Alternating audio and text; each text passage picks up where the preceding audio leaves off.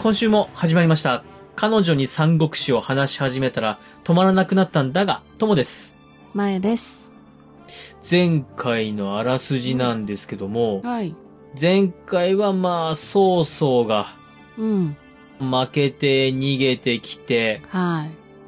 顔逃がしちゃいましたね。そうですね。うん関羽が、やっぱりこう、義の人、人情の人、うん恩義の感じたんでしょうね。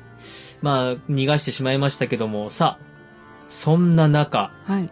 周囲が狙っている土地を、どうも劉備が狙っているらしいというところで終わりました。はい。今週はその続きからです。はーよろしくお願いします。い。よろしくお願いします。おーい。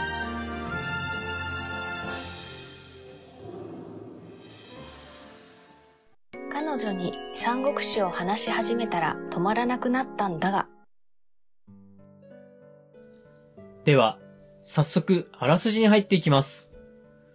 今回は、一はい角三条と白雨線に触れるんですが、はい。えーまずは一角三条。前回、うん。劉備たちがですね、周囲に、はい。赤壁の戦い勝ちましたね、おめでとうございますっていう贈り物をしまして、はい。で、そのお返しに、周囲が、うん。劉備側に返事と言いますか、返礼と言いますか、はい。そういったことをするところから始まります。はい。周囲としては、劉備グループがなんでこんなところに来てるんだと。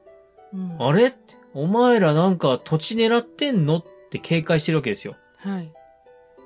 劉備側に挨拶に行った周囲なんですけども、うんもちろん劉備グループとしては、周囲が来たら、あ、じゃあ宴会ですねーってことで宴会をします。うん。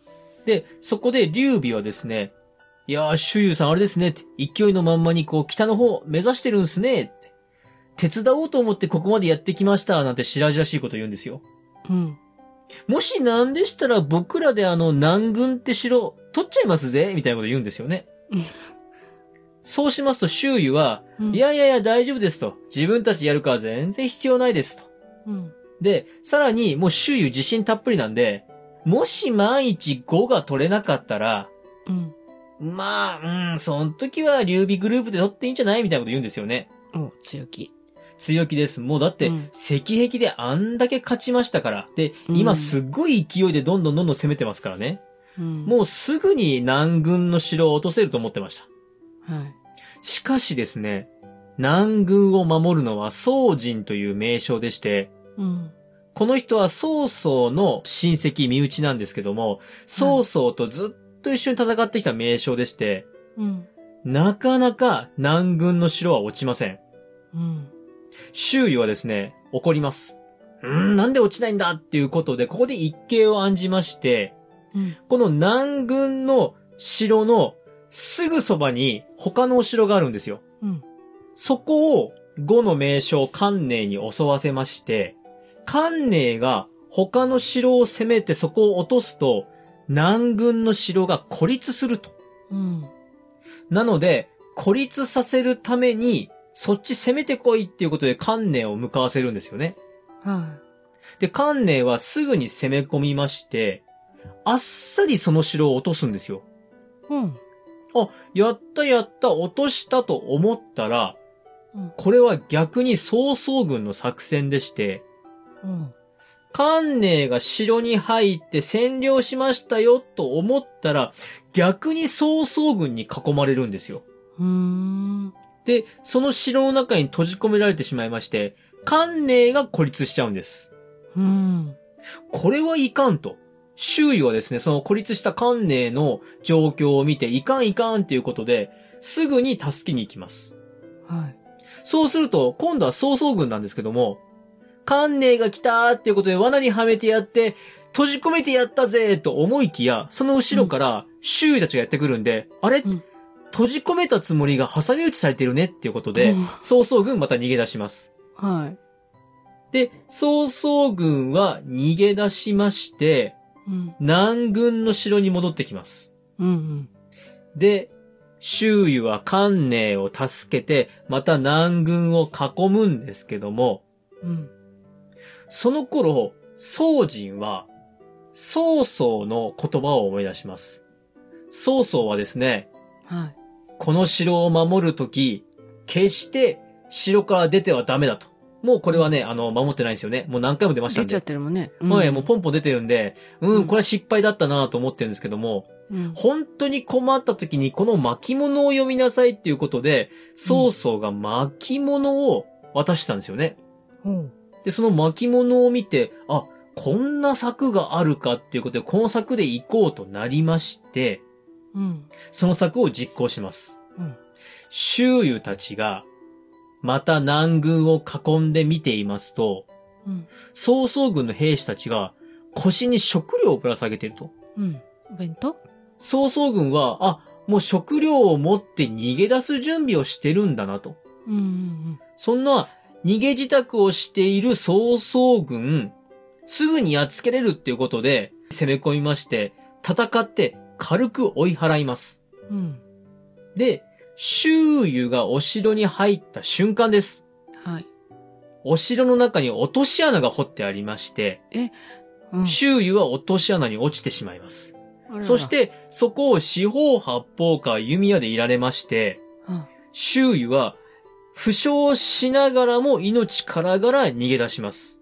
ああ、よかったよかった。はい。周囲は深手を負いまして一旦引き上げるんですけども、うん。また戦場に出てきまして、ただそこでですね、血を吐いて倒れてしまうんですよ。うんうん。で、その血を吐いて倒れたのを見たはい。曹操軍は、あ、周囲死んだんだなと。うん。で、周囲死んだんだなってことで曹操軍勢いづくんですけども、実ははい。周囲生きてまして、うん。はい。 罠にはめられた周囲が、今度は罠にはめて曹操軍を追い払うんです。ああ、周遊が死んだかもで油断したところ。そうです、そうです。ってことね、そうです、そうです。はいはいはい。はい。で、周囲としては最後の最後もう逆転に逆転で南軍の城の曹操軍を追い払って、よっしゃ、これで南軍手に入れたわ、と思ったら、うん。まさかの、そこには趙雲がいまして、おうおうおう来た。で、劉備グループの旗が立ってるわけですよ。うん。趙雲はですね、いやーって周遊さんがなかなか取れなかった、取っていいって言うんで取り ましたええーと、周囲がええーとなりまして、返せって詰め寄るんですけども、はい。そこでですね、劉備グループはこういうわけです。うん。この慶州の土地は、もともと劉氷さんが治めてた土地ですうんと。うん確かでに。確かに。劉氷さんの長男の劉貴さんもここにいましてと。うん。で、私、劉備はですね、この劉貴さんと同じ劉生でございまして、この劉貴さんの後見人として、えーこの地を治めてまいりますということで、周囲がブチ切れるというお話でございます。はい。さあ、次がですね、白武戦というところなんですけども、はい。劉備は火事場泥棒的に一挙にお城を何箇所も手に入れました。うーん。しかしですね、そこで油断はしません。うん。さらなる高みを目指すため、人材を集めます。はい。で、これがですね、馬氏の五条と言いまして、ああ、なんか聞いたことある。この馬氏の五条の一人がうん。馬食です。うーん。その長男の馬良という人がとても優秀でして、馬バリオ良はですね、劉氷の長男を立て続けまして、旧劉氷の家臣を集めましょうと。うん。そして、その後南の四軍、南の方にはですね、四つの県のようなものですよね、に今の日本で言うと。剣。ああ、が剣ねあ。りまして、そこのうん四つの県がバラバラの領主が治めてて、はいはい。そんなに強くないんで、一個一個落としてしまいましょうっていうことを提案するんですよ。うん。で、ああ、確かにそうだね。そういうことでやってみようかっていうことで、一つ目の城に行きますと、そこには力自慢の男がいます。はい。ただこの力自慢の男、孔明におびき出されまして、張飛張雲に古典版にやられて捕まるんですけども、うん。男は、逃がしてくれるんだったらと。うん。戻って、夜に、お城の王様の息子この息子が抵抗してるやつなんで、この、領主の息子を捕まえて、うんお城を開けてみせると。陣を開けてみせるっていうわけなんですよね。うん。で、そうやって言って逃がしてもらって帰ると男は、今日の夜に劉備軍が来るんで、一緒にやっつけましょうということで領主の息子を焚きつけてと言いますか。うん領主の息子にそういうふうに報告しまして、夜を待ちやってきた劉備軍を倒すことに成功します。うん。で、倒して倒して、追いに追いかけるんですけども、うんこれも実は孔明の罠で、孔明がわざと破れたふりで、引きなさいということで、深追いしてしまってまたも張飛に追われまして、うん。陣へ逃げ帰ると陣は趙雲に取られて、うん。男は趙雲に殺されてしまいまして、この一つ目の城はすぐに降伏になってしまいます。はい。で、次の城を目指す劉備軍ですけども、うん誰が先陣を行うかで揉みまして、くじの結果、趙雲が先陣を務めます。もう、ジョン大活躍。で、次の城にも、まあ、力自慢の武勇の者が二人います。うん。ただですね、ここの領主はもう勝てないと。すぐ降参しようって話を言い出すんですけども、この力自慢の武勇の者二人が、いやいやいやいやと、戦いましょうよっていうことで押し切って戦いが始まります。はい。ただ、強い趙雲にこの二人あっさり敗れまして、うん。で、領主は降参するんですよ。うん。この領主、趙雲と同じ趙生だったので、はい。あ、同じ調整じゃないですか。ちょっと、趙雲さんと義兄弟のちぎりとか結びたいなーっていうことで、義兄弟のちぎりを結びまして、軽い。いやー、仲良くしましょうとうん。いうことで、綺麗な兄嫁を連れてきまして、うんこ。れ、うちの兄の嫁なんですけども、と。どうですと。なんか、趙雲さん、こういう美人好きじゃないですかというふうに、趙雲に勧めます。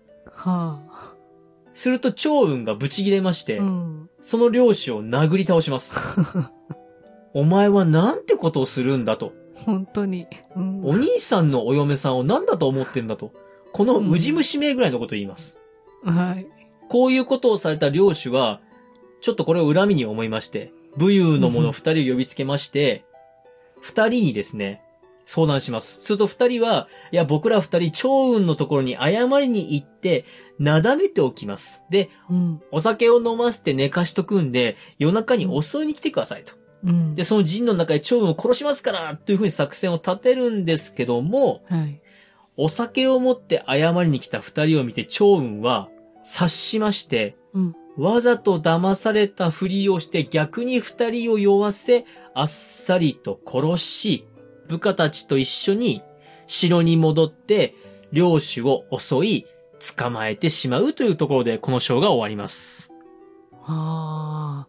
どうでしょうかもうなんかサクサクっと一つ目の城、二つ目の城って超運超飛活躍したようで、ポンポンと取っていきますんで、うん。で、このペースで残り二つの城も取れるのかな取れないのかなっていうお話が続きますので、また次回もよろしく。くお願いします。はい。はい。ちょっと、複雑でしたけど、複雑でまあすなね。んか、劉備軍頑張ってるんですねっていう。劉備軍、感じですかあねのそうです。もう、そんな感じでいいと思います。あの、理解できなかったら劉備頑張ってると思ってください。 はい。以上です。はい、ありがとうございます。はーい。